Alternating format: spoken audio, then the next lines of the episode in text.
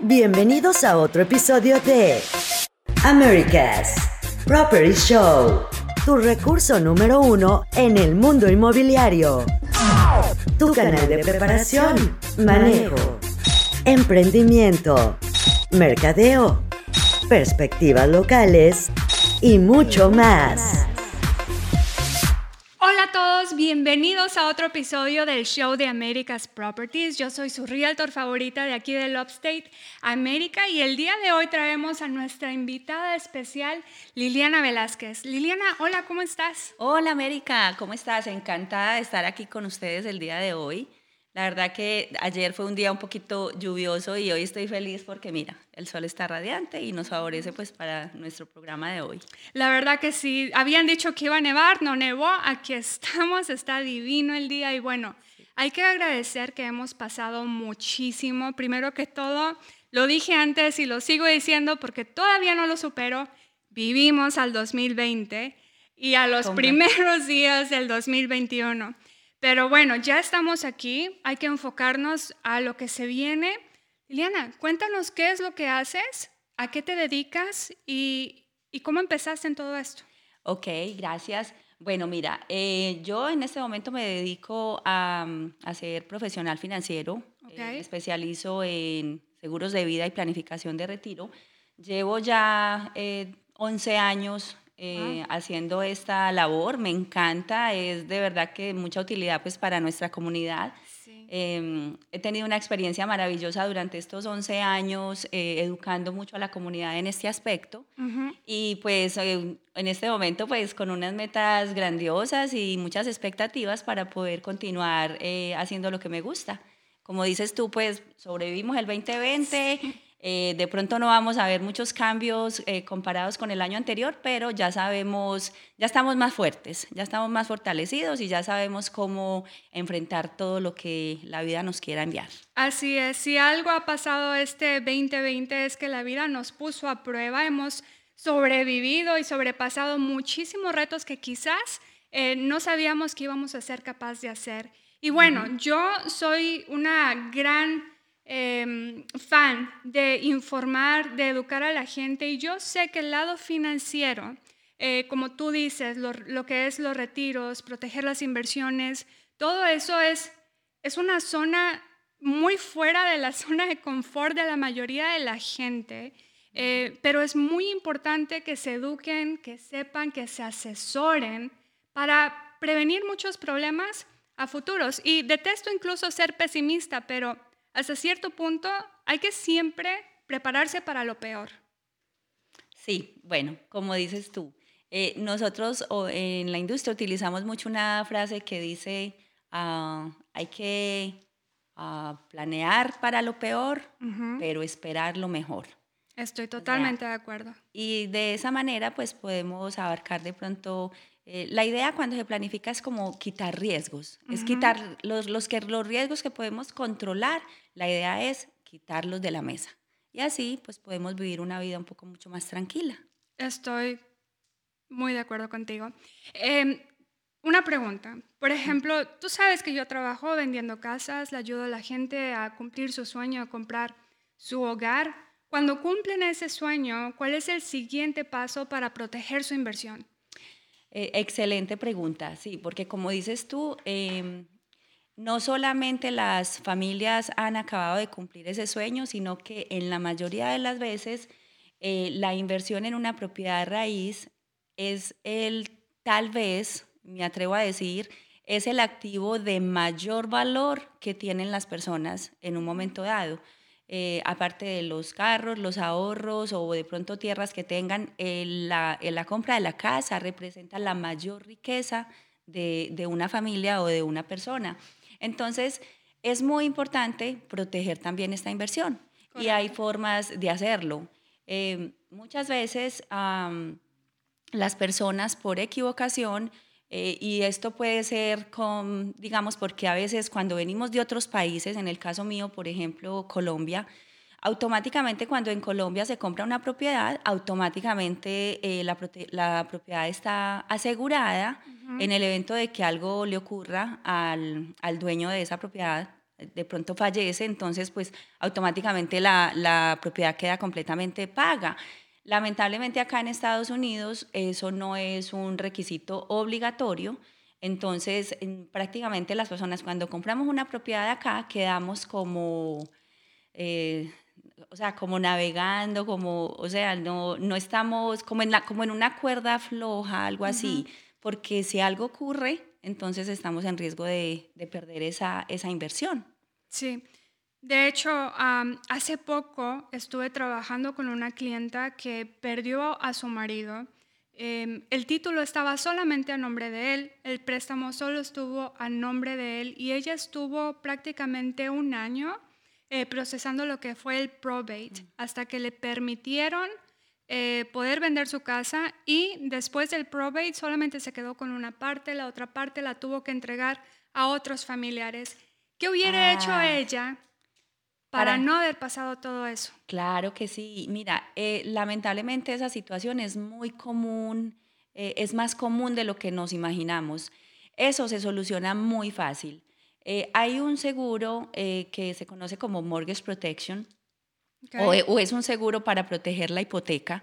Em, voy a hacer una pequeña aclaración acá porque muchas veces em, cuando estamos haciendo el pago de nuestra casa, de nuestra hipoteca, en algunos casos vemos en el estado de cuenta que aparece algo que se llama PMI o Private Mortgage Insurance.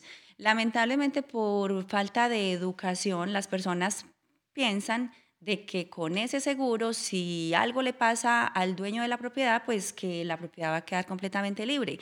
Eh, es importante aclarar que ese seguro está protegiendo es al banco, es el banco el que está protegiendo el préstamo que le ha hecho al cliente.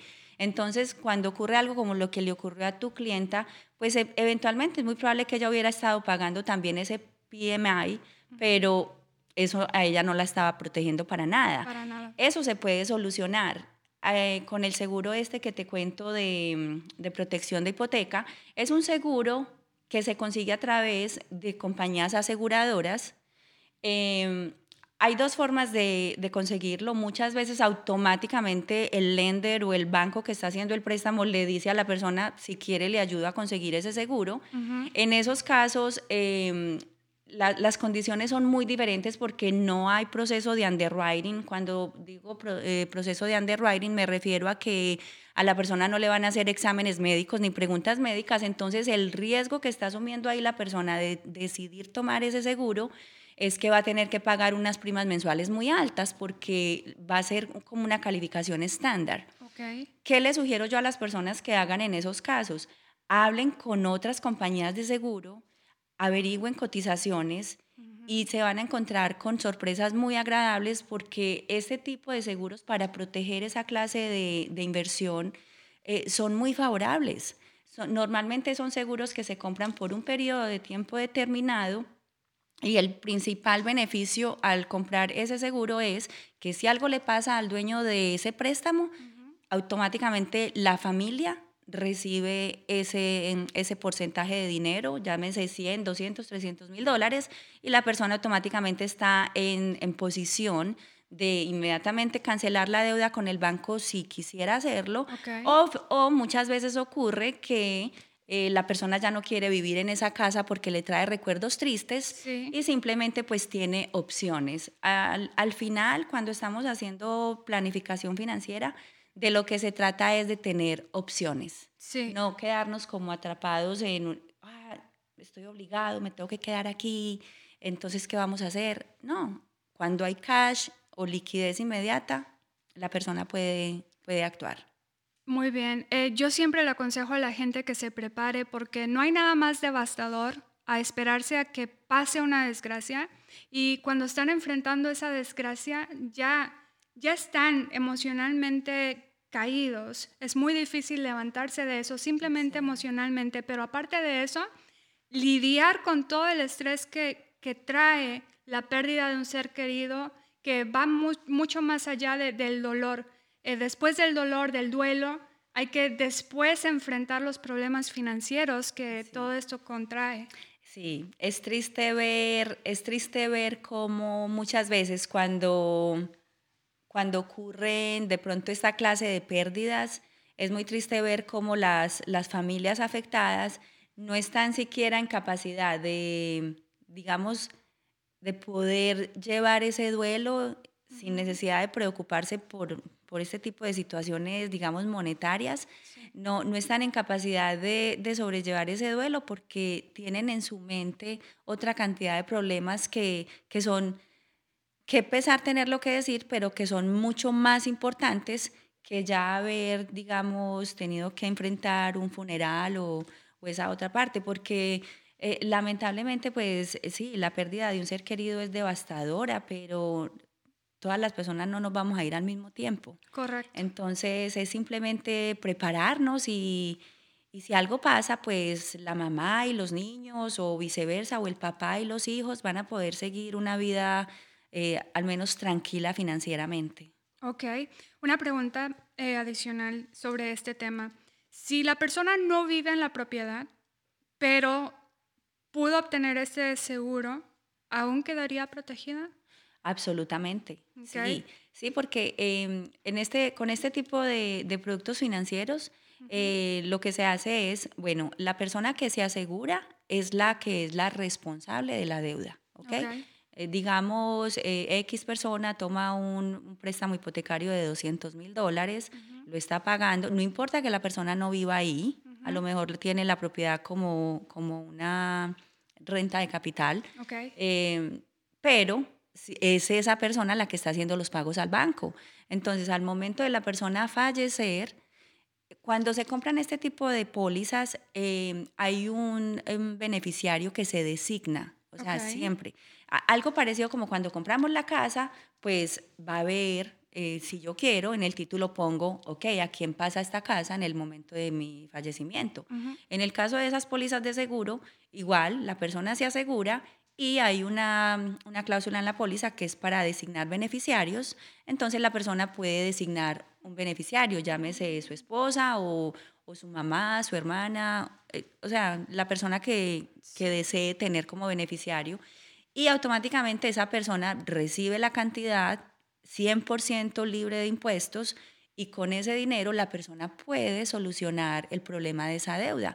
Muchas veces no solamente va a ser la deuda hipotecaria, probablemente la persona dejó también deudas de tarjeta de crédito o había acabado de comprar un vehículo o bueno, o de pronto tiene personas que dependen financieramente de, de él o de ella. Entonces muchas veces son tipos de pólizas que a lo mejor hasta va a sobrar dinero para poder, o sea, se paga la hipoteca y va a sobrar dinero para poder cumplir con esas otras responsabilidades financieras. Ok, wow. Em, ¿Esto afectaría si, por ejemplo, la persona sacó este trámite? Te lo pregunto porque lo veo mucho. Ok. Eh, sacó este trámite, estaba eh, protegido, protegida con su seguro, pero después empezaron un divorcio. Ok. Bueno, en ese caso, eh, eh, en este tema de los seguros, es de verdad que hay mucho material eh, para hablar, pero así a modo general, ¿qué pasa? Eso es una pregunta súper importante. Cuando una persona compra una casa y lamentablemente tienen que atravesar un divorcio, se ve muchas veces que el esposo o, la esposa, o sea, se olvidan como de esa parte legal y de pronto sí se divorciaron, pero la casa siempre quedó a nombre de los dos y, cosas así por el estilo, y resulta que de pronto el esposo volvió y se casó y lamentablemente entonces después de su segundo matrimonio el esposo se muere y la primera esposa era la que era la beneficiaria de la propiedad y, muchas veces cuando hay ese seguro de protección de hipoteca, el esposo obviamente coloca como primera beneficiaria pues a su primera esposa y se olvida completamente de que todo eso estaba de esa manera. Eh, es súper importante todo el tiempo estar revisando em, los beneficiarios en las pólizas, los beneficiarios en los títulos de propiedad raíz. ¿Por qué? Porque es que de un momento a otro hay cambios en nuestras vidas, de un momento a otro ya no quiero estar con este esposo, ya me separé o, o se murió. Bueno, cosas pasan, ¿cierto? Entonces es súper importante, es antes de que ocurran ese tipo de cosas o si estamos atravesando por un divorcio, inmediatamente tener todas las cosas muy claras y, ok, ¿cómo va a quedar esta liquidación de esta compañía, de esta sociedad? Porque finalmente un matrimonio es una sociedad. Cambiar beneficiarios, hacer documentos. En algunos casos ocurre que cuando hay divorcios, el juez, en, ya al final, en la, en la, ya pues como en la, ¿cómo se dice? La última resolución, eh, quién se queda con qué y a quién le va a tocar qué. En algunos casos, las esposas exigen que haya un seguro de vida respaldando obviamente a la esposa y a los hijos, así el esposo se haya casado nuevamente. Entonces, em, eh, o sea, independientemente de lo que las personas hagan, la compañía de seguros siempre va a entregar lo recaudado de ese seguro al beneficiario que aparezca en la póliza. Y, no, y ahí no vale, eh, o sea, documentos ni nada. Entonces, si no hubo cambios a tiempo, esos procesos pueden ser mucho más tediosos, eh, más prolongados, porque entonces pueden haber demandas y, se va a tardar muchísimo más en, obviamente, pues en solucionar toda esta clase de situaciones. Entiendo, yo he atravesado por muchísimos casos donde la gente se está divorciando, está en ese proceso y es devastador también cuando son familias que llevan años, que tienen hijos y están tan estresados que quieren evadir todos los trámites que hay que hacer y bueno, cuentas claras, amistades largas, especialmente si tienen hijos, hay que tomar en cuenta todo lo, legal, todo lo acordado, como tú dices, no dejarlo para el último. Nosotros entendemos que puede ser estresante, pero, pero no es nada más estresante que después cuando llueven los problemas uno no está preparado. Es menos estresante prepararse y estar listos para recibir el golpe y recibirlo suavecito con calma, ¿verdad? Sí. Completamente de acuerdo. Ok, tenemos muchos clientes que invirtieron en propiedades para rentar y sus inquilinos a causa del COVID se quedaron desempleados. Ahora, yo sé que muchos inquilinos lograron obtener ayudas y calificaban para un programa de COVID Relief donde el mismo programa les daba el dinero directamente a los arrendadores, pero hubieron otros que no. Se quedaron prácticamente en el limbo y los inversionistas dejaron de obtener ese ingreso, sin embargo, tenían que seguir pagando las hipotecas. ¿Qué hubiese pasado? ¿Había alguna manera de protegerlos? Bueno, mm, digamos que financieramente hablando, desde el punto de vista de los productos que existan para, digamos, un negocio, una empresa o un inversionista proteger ingresos que eventualmente va a dejar de recibir porque por una situación coyuntural como esta, por ejemplo, como la que acaba de pasar. Eh, no estoy muy segura al respecto. Es probable que exista algo, pero en el momento no lo conozco. Lo que sí te puedo decir es que eh, lo que debemos hacer todos, tanto eh, nosotros como personas naturales, como los inversionistas o los dueños de negocio, prepararnos. O sea, necesitamos tener siempre un fondo líquido que no me gusta utilizar la palabra emergencia, pero necesitamos tener un fondo líquido para cubrir eventualidades. ¿Por qué? Porque eh, eh, esto se ve inclusive a niveles de, de corporaciones gigantescas. O sea, empresas que han tenido años de existencia, donde han sido muy exitosas, pero a raíz de la disminución de ventas, la empresa se va a la quiebra. Entonces, imagínate si esto le puede pasar a una empresa a ese nivel, imagínate lo que, lo que pasaría con nuestras vidas cuando no estamos preparados ni tan siquiera para cubrir los pagos mensuales de, de seis meses, por ejemplo, los gastos de seis meses. Entonces, eh, en mi opinión, creo que si hay algo desde el punto de vista financiero, si hay una enseñanza clara que nos ha dejado el 2020 con el COVID-19, es que tenemos que estar preparados. No podemos gastarnos todo lo que nos ganamos. Eh, debemos guardar una parte para ese tipo de eventualidades porque la vida es mucho más fácil cuando estamos preparados. O sea, tú, yo personalmente estuve en la casa el año pasado, eh, prácticamente los tres meses del año, marzo, abril, mayo, creo. Yo prácticamente estaba todavía como en ese, como en el primer nivel de cuando supimos que estábamos en pandemia, no sabía ni qué hacer, que si salir, que si no salir, que si hablo con mis clientes o que si no, que si los visito o no. Entonces fueron tres meses que prácticamente yo, digamos que estuve en vacaciones obligatorias, pero afortunadamente debido a toda esta, digamos, información que he adquirido a lo largo de los años, pues estaba preparada, estaba preparada y no, y no sufrí un estrés adicional al, al, estrés que ya tenía que vivir por lo del COVID. No tuve que estar preocupándome con qué voy a pagar la renta el próximo mes o, o mi hipoteca, con qué vamos a comer, con qué vamos a pagar servicios. Entonces, básicamente es, esta, esta, la lección que nos queda del 2020 es, no gastemos todo lo que nos ganamos, eh, paguémonos a nosotros mismos primero. Yo siempre se lo digo a todos mis clientes, pay yourself first. Si te ganas mil dólares, guarda 100, te gastas los otros 900. Y cuando menos pienses vas a tener un fondo con recursos que qué rico si no los tuviste que gastar en una emergencia, pero si los tuviste que gastar, pues total para eso fue que los creaste.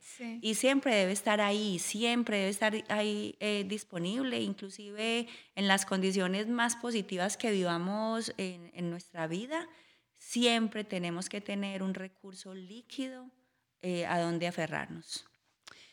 Estoy totalmente de acuerdo. Yo eh, a lo largo de mi carrera tuve una juventud donde cometí muchos errores y cuando emprendí en esta industria me empecé a asesorar de los mejores y tomé unas clases financieras de uno de los mejores mentores en las finanzas, uno de Tony Robbins eh, y otro sí, de T. Hacker. Y algo que les aprendí a ellos dos es de tener una cuenta separada solamente, solamente para tus ahorros eh, y para fondos de, de lo que es emergencia, como tú dices. Sin embargo, me fui más a fondo.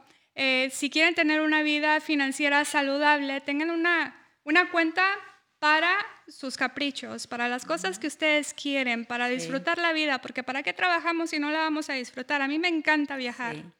Eh, y, y, lo bueno es tener una cuenta solo para las cosas que uno quiere, una, una cuenta para sus metas, para lo que a uno no, nos llena y nos hace feliz, una de ahorros eh, y una de, de, emergencia separadas, que no se puede hacer transferencias en línea porque eso es facilísimo y uno cae en esas trampas todo el tiempo. Para mí quitarme ese hábito tuve que separarlo. Es muy importante lo que tú dices. Eh, y es, y es muy fácil cuando, cuando ya creas ese hábito. Sí. Automáticamente, yo, otra de mis recomendaciones, cuando la gente le da dificultad de pronto empezar a hacer ese ahorro, háganlo en forma sistemática. O sea, en, la época que estamos, la mayoría de las personas, todos los pagos los hacemos automáticamente. O sea, ya sabemos que va a llegar la cuenta de la luz, del agua, del teléfono, del gas. Ya sé que tengo que tener esa cantidad X en mi cuenta. No sé si va a salir el 5, el 6 o el 10 del mes, pero yo sé que va a salir en un momento dado, pero ya, ya cuento con eso. Igualmente, tenemos que contar con que cada mes, día X del mes, va a salir un valor de 50 o 100 dólares o el que sea y va a ser para esos ahorros, para lo que dices tú. Eh, y súper importante lo de, lo de eh, consentirnos, o sea, de contribuir con nuestras propias cosas, que, con lo que nos gusta hacer, porque como dices tú, América, eh, no, no vamos a trabajar solamente para acumular, porque de un momento a otro ya no estamos acá en este planeta. Te voy a contar algo que, que escuchaba en estos días de un libro que, que leía eh, es un autor que también me encanta, pues hagámosle publicidad, se llama Robin Sharma y ojalá que lo sigan. Eh, uno de los libros que he leído de él se llama El monje que vendió su Ferrari, es hermoso y con eso van a aprender muchísimo. Y el Club de las 5 de la mañana también, excelente, es maravilloso. Entonces él, en, él cuenta en una de sus anécdotas, eh, conoce, conoció a alguien eh, una, una, mansión, o sea, algo espectacular. Eh, en fin, de que empieza a hacer el recorrido que la señora le dice, bueno, te muestro mi casa, ta, ta, ta, y en, lo primero que él ve es una piscina espectacular, entonces la señora le dice, eh, ¿tú tienes hijos? Sí, yo tengo hijos.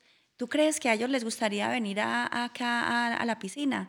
Me encantaría. Y dice, sí, yo creo que sí, ok, porque es que nunca hemos podido disfrutar de la piscina.